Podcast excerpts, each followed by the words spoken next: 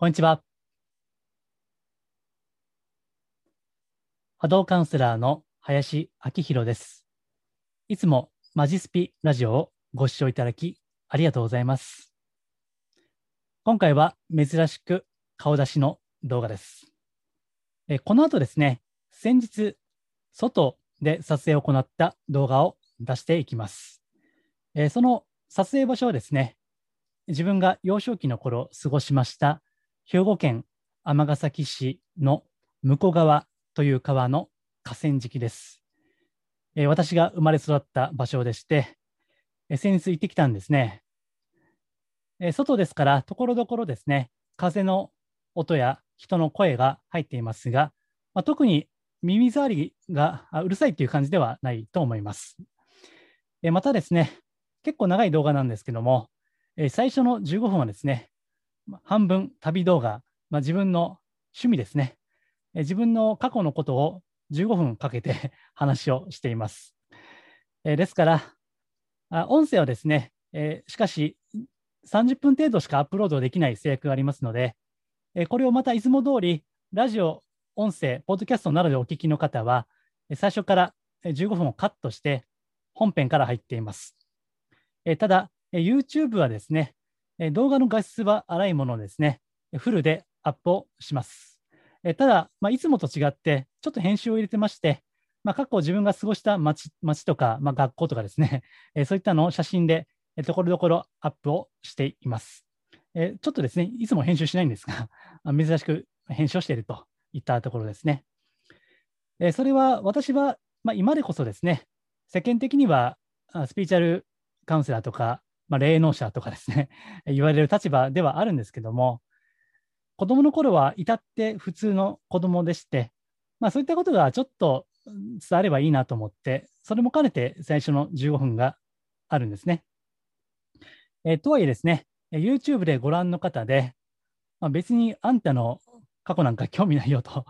いう方もいらっしゃるかと思いますので、え、そういった方は本編始まってからちょうど15分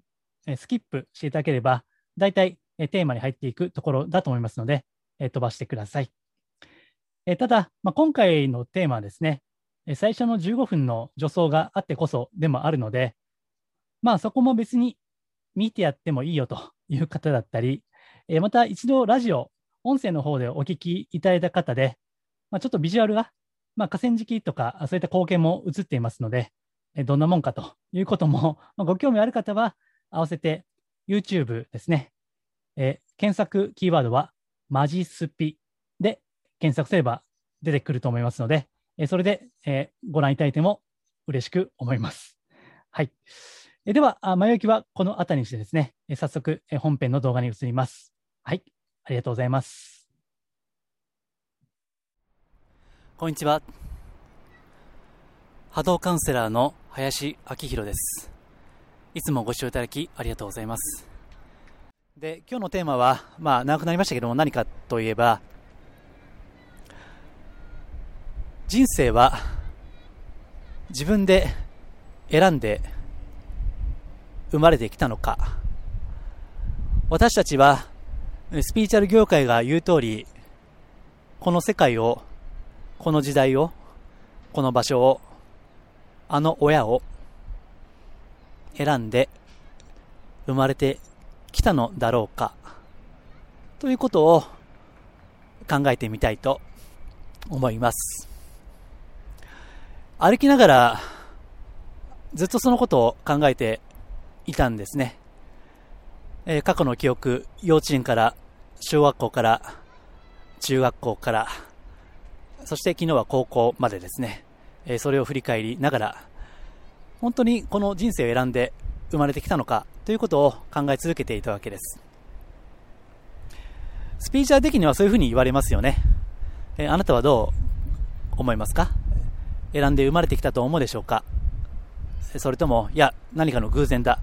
もう、ひょんなことから、たまたまこの場所を選んで、いや、選ん選んでたじゃないな。まあ、まるで、こう、確率みたいね。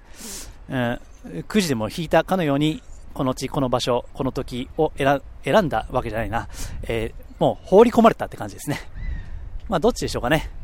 えー、運命は決まっているのか、えそれとも偶然が支配する世界なのかということですね。まあ、これは教科書的に答えれば決まっている、ある程度は、ということが、まあ、一応は教科書的な答えなんでしょうね。えですから、スピーチャー的にはですね、これを、青写真説とか、ブループリント、まあ、英語で言っただけですけども、ブループリントと言ったりもするわけです。まあ、ところがどうですかね。え、まあ、生まれた前の胎児の頃の記憶を持つ人ならいざ知らず、まあ私もそうですけども、普通は物心つくまで記憶がないわけじゃないですか。気がついたら、この地球という世界の、この国の、この片隅になぜか生きていたわけですよね。ですから、あくまで、まあ常識的な、一般的な感覚に寄り添ってみれば、それはわからないわけですね。で、私自身子供の頃ですね、まあ、あの、よくいじめられたりもしたんですよ。えー、さっき言ったサッカーチームの時は私運動神経ほんとダメで、まあなんか見た目運動できそうに思われるらしいんですけども、まあ全然運動苦手でしてね、で、どんくさいもんですから、まあ随分それで、うん、いじめられたりもしましたしね。えー、当時肥満体太っていたんで、それもあったでしょう。まああと今もそうですけども、まあまあ生意気なんですよ。本当な、クソ生意気なガキだったんでね。それもあったと思います。まあそんなこんなで決していい思い出だけではないんですね。えー、まあ靴の中にね、まあ話せば長いかな。あの、押しピン入られたりね。あと焼け火鉢でなんかね、ジューってね、こう肌当てられたりね。まあ今も火傷と残ってますけども。まあそういったこともあったし、まあいろいろ決していい思い出だけではない、非常に悩んだ時期もあって、えー、私の両親ですとか、あるいは担任の先生も、ね、それで動いて、解決のために動いてくださった、あそういった時期もあったわけですね。で、また、あ中学校の時もですね、まあ、どっちかというといじめられた方ですね。うん、あとは、まあ、高校の時は、まあまあ、いじめはなかったんですけど、うん、まあ、進学校だったんでね、何のために生きてるかわからなくなって、まあ、これは話しても長いんで、まあ、もう言いませんけども、まあ、たくさん悩んだわけです。なんでこんな世界に、こんな場所に生まれてしまったんだろうという悩みはおそらくは人一倍ありましたね。えただ、今ですね、まあ、こういったスピーチャル屋というですね、まあ、変な変わった仕事をしていて、えそして人様の人生とか運命とか、それを垣間見させていただくような、そういったお仕事をしている中で、うん、改めて、え、自分自身のそれまでの人生ですね、え、それを振り返ってみると、うん、なんか不思議な気がするんですね。で、うん、まあ今、おかげさまでこの仕事だけで成り立っていますし、まあもう、あの、信頼してくださっているお客様もいらっしゃって、おそらくは、まあ、それなりに幸せな、満たされた人生を送っているんだろうなとは思うんですけども、うん。そんな今の視点から振り返ってみたとき、まあもちろん辛いことはたくさんあったし、まあもちろんいいこともあったわけですね。えー、さっき、まあ近くの公園なんかね、よく家族と遊んで、えー、今は亡き父と一緒に遊んだなってね。まあそんな思い出もなんかフラッシュバックして、うん。まあ良くも悪くも、それは一つの私自身の人生の歩みなんですよね。その時に、まあ、ふと思ったことがあるんですね。あ、これで良かったんじゃないかなって。人生が選んできたのか、それとも偶然、放り込まれた世界なのか、あそれはわからないですね。まあ、私はそういった過去世も人の前世とかね、それも、まあ、普段は、えー、滅多にはしませんけど、人のオーラを見て、そういったことを感じ取ったりもしますが、あんまりあくまで常識、現実に寄り添おうと思ってますから、安易にそういったことはしないんですね。で、今、あくまで、まあこれはスピーチャルカウンセラーとか霊能者とかいう立場じゃなくて、一人の普通の人間として見ているわけですが、選んでこようが、選んで生まれまいが、これが自分の辿ってきた、生きてきた、そういった道なんだなと。もうそれ以外何者でもないわけですね。ですから、偶然か必然かわからないけれども、もう事実として、この道以外には選びようがなかったわけですね。ですから、まあ若干硬い言葉で言えば、偶然にして必然ですね。偶然かつ必然ですね。もうそうとしか表現のしようがないわけです。ですから、まあ、これもちょっと小難しい表現になるかと思いますけども、偶然にして必然であれば、もうそれは、絶対ですね。絶対的なんですよ。この道しか歩みようがなかった、この家族の中でしか生きようがなかった、あの友達、あの場所、あの学校ですね。もうそれ以外にないわけです。ですから、たまたま生まれてきたか知らんけども、それをこう、これが私の物語なんだ。自分に与えられた道なんだ。ということを受け入れていく。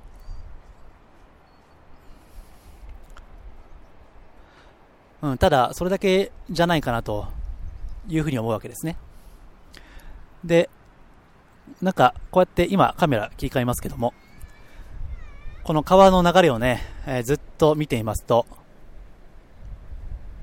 あ常に、まあ、川の流れのようにというね、名曲もありますように、えー、人生は常に変化をしている。え一瞬たりとも、とどまることを知らないわけですね。え常に変化はしている。そして、まあこれは川なんで、え天気が変われば多分荒れたり、水が増えたりするんでしょうね。ですから、そういった偶然に見えるいろんな働きかけによって、え人生というのは、人生も同じくですね、変化をしていくえただ、まあそれは偶然何が起ころうが、自分に与えられた道というのはですね、もうそれ以外選びようがないわけです。うん。ですから、なんかいろいろ振り返って思うのは、もちろん大変なこともあった。ね、あんだけいじめられて、本当ほんま めちゃめちゃ嫌やったなってね、ちょっと思い出したりもしたんですけど、ただ、あそれがあったからこそ、今の自分があって、まあ多少は人の痛みというのが、まあ、もちろんね、同じ痛みはないんですけど、なんとなくでも、その、人の痛みというものが、想像できるような、まあそんな感性っていうのはおそらく、そういった、まあマイナスとか、不運とかいうふうに思われるような出来事、そういったことによって、まあもちろんね、それを消化し、乗り越えていくという前提はあるものの、そういったことがあったおかげで、今の自分というのが作られているわけですね。え前も言ったような気がしますけども、私は家族とも、あ、これ前回の音声かな？言ったかもしれませんが、え家族とも10代の後半でかなりの葛藤がありました。ね、えー、まあ、父も母もね、なんでこんな家庭でみたいな、こんな家族でっていう思いも、当時は持っていましたけども、うん。ただまあ、今回久々に実家に帰って、ね、もうちょっと、だいぶ年齢のいった母とね、え、久々に会った時に、あ、俺はこの人から生まれてきたんやなと。この人のお腹から生まれてきたんやなと。いうことをなんか、しみじみと感じたんですね。はい、えー、ちょっとカメラ変えますね。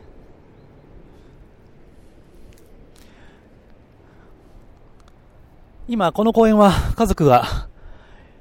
ご家族がたくさんいらっしゃって、で、ちっちゃい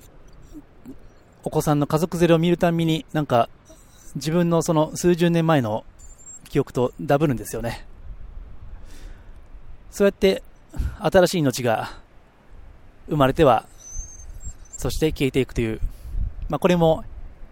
川の流れと同様に変化ですよね。人生は変化する。世界は、宇宙は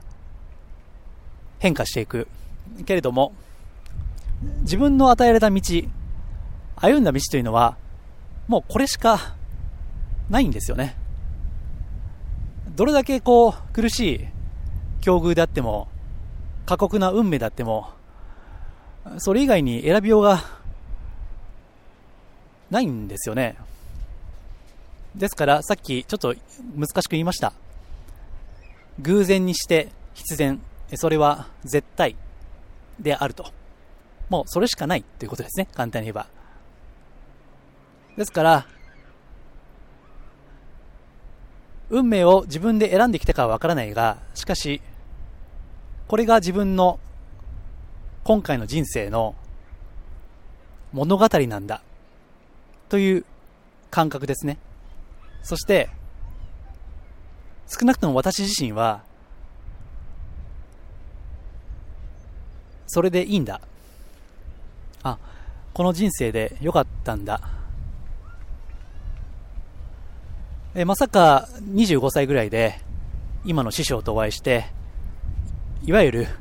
霊能力というのがまさかまさかオーラが見えるとか、そんなことは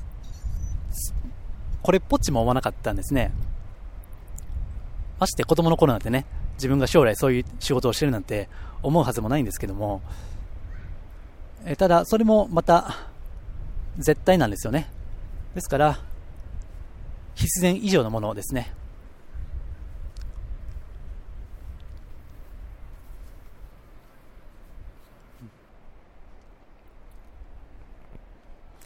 はい。えー、今ちょっとおじさんが歩いたんで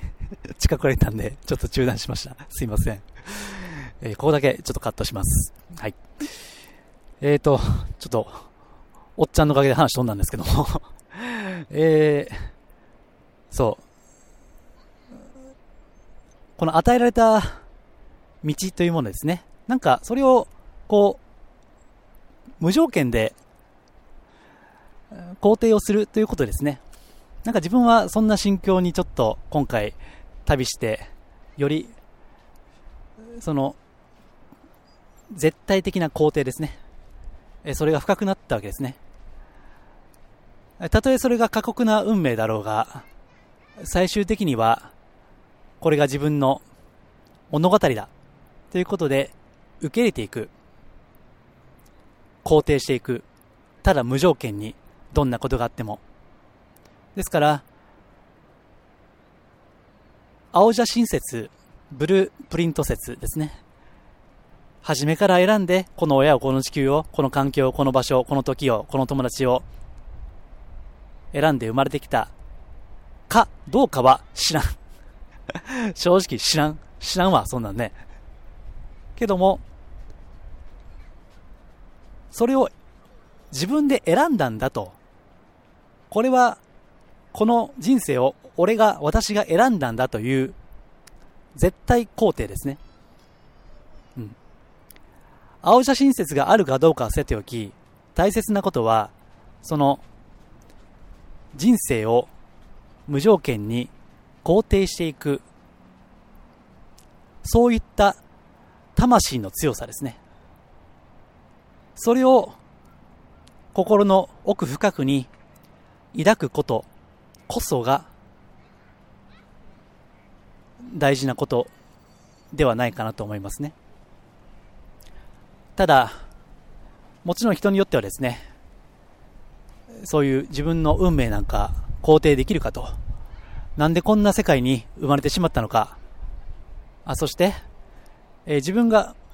宇宙人じゃないかってね。まあ、スピーチャル業界の中では、この世界が生きづらい。自分はどっかの星の子供じゃないかというね。間違って選んでちゃったんじゃないかっていう。まあ、ね、ちょっとマニアックな話になりますけどね。本当は、シリウスじゃないかとかね。プレアデスじゃないかとか、あんまり 普段こういったマニアックなことは私言いませんけども、まあそういったね、えー、間違った感もあると思うんですね。そういう感覚に悩んでいる方もいらっしゃると思います。実際、過去のカウンセリングでも、えー、そういった方お見えになったこともあります。ですから、そういった方にとっては、こう、運命の人生の絶対肯定なんて言われても、まあ受け入れがたいと思います。ただ、人間の魂の強さというものがあるとすれば、いかなる境遇もそれを無条件で肯定する。その魂の力ですね。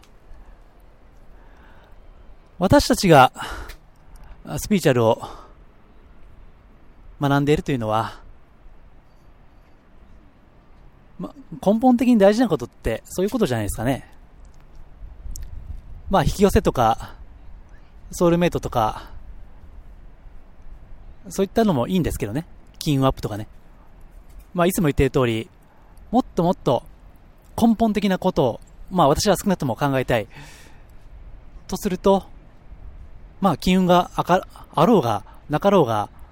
パートナーシップが恵まれていようが、いなかろうが、お金があろうがなかろうがね、無条件で肯定ができれば、めちゃめちゃ強いですよね。古今東西の偉い人、立派な人、偉人、鉄人、おそらく幾同音に、同じように、人生は必然だ。べて自分の辛いことは自分が今あるための修行だった。試練だった。ということをおっしゃいますよね。初めから決まってるどうかは、そんなもんは知らん。あけれども、それを無条件に肯定する。その魂の強強さこそ、私たちが本当に磨いていくべき、それこそ、霊性ですよね。霊性。スピリチュアリティですね。うん。では、じゃあ、そういった人生の絶対肯定、無条件で肯定するといった心境になるために、どんな心がけを持てばいいのかということですね。それを最後にお伝えをして終わりにします。とはいえ、こうすれば絶対うまくいくみたいな安易な答えはないです。え一つの問いですね。まあご存知の方もいらっしゃるかもしれませんが、この問いですね。この問いをずっと心に抱き続けるということですね。人生があなたに何を問うているか、それを問い続けるということですね。これはご存知の方いらっしゃるかもしれませんが、例の、えー、精神科医にして心理学者、また私の中ではもう哲学者とも言っていいですけども、ビクトール・フランクルの言葉ですね。まあ、有名な本は、夜と霧という、例の、あの、アウシュビッツ収容所ですね。第二次世界大戦中のアウシュビッツに、まあ、地獄と言われた世界、そこから生還された、ものすごい立派な方ですけども、その方のお言葉ですね。普通私たちは、何のために生きてるんだろうとか、人生の意味は何だろうかって、そうやって悩んだり考えたりするわけですけども、フランクルは、そうではない。あなたが人生の意味を問うてはならない。人生の方こそあなたに問うてきているんだ。人生が運命の方から語りかけてくるメッセージがある。それに耳を傾けなさい。まあ正確ではないかもしれませんが、まあおよそこういった趣旨のことをおっしゃっているわけです。この問いはですね、やっぱりスピーチャル的な問いだと思うんですね。つまり人生というのを少し俯瞰してみる問いですね。まあ厳密には心理学の分野ではトランスパーソナル心理学と言われる分野でもありますけども、こういった自分の視点を超える問いですね。えー、この人生が私に何を問いかけてきているのかということですね。えー、私は収録しているこの日、道すがら、それをずっと問い続けて歩いていました。まあ、私はそんな頭良くないのでね。あ、運命の側は、人生の側は、こういったことを俺に問いかけてきてるのかなっていうのは、はっきりとわからなかったですね。えー、ただ、まあ言えるのは、ああ、これで良かったんだな。まあ、ただそれだけですね。そして、おそらくこれからまた人生は続く。まあ、交通事故でも合わなければ続くわけですけども。まあ、またいろんなことはあると思うんですけども、おそらくまた10年後とか20年後とか、こういった同じことをして、もう、多分、多分ですよ。ほん、ね、絶対かわかんないけど、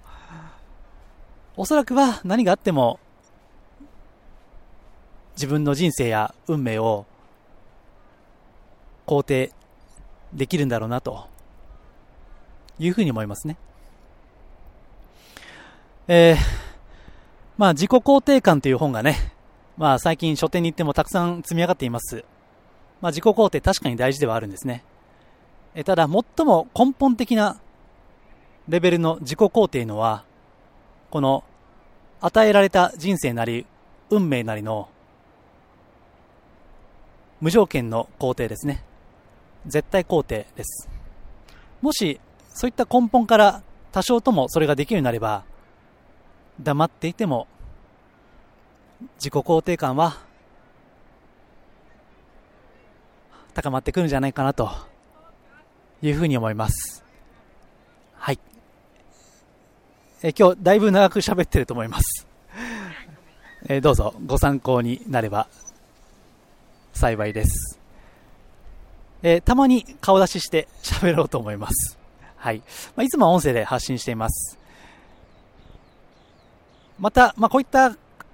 ちょっとプライベートに近いことはね、あの、無料の、とはいえクローズなメルマガで書いたりもしますんで、よければ私のホームページ、マジスピをご覧いただいて、えー、解除はすぐできますんでね、気に入らなければ、えー、気軽にご登録いただければと思います。はい。はい。では、今日は以上ですが、最後に雑談をすると、えー、今日、えー、これからですね、えー、おいっ子に会います。はい。えー、もう、あの、おっさんね、おいさんになっちゃったんでね、えー、まあ、少しお小遣いをあげたらいいなと。なんかそういったね、お小遣いあげるとかいうことが楽しく感じるような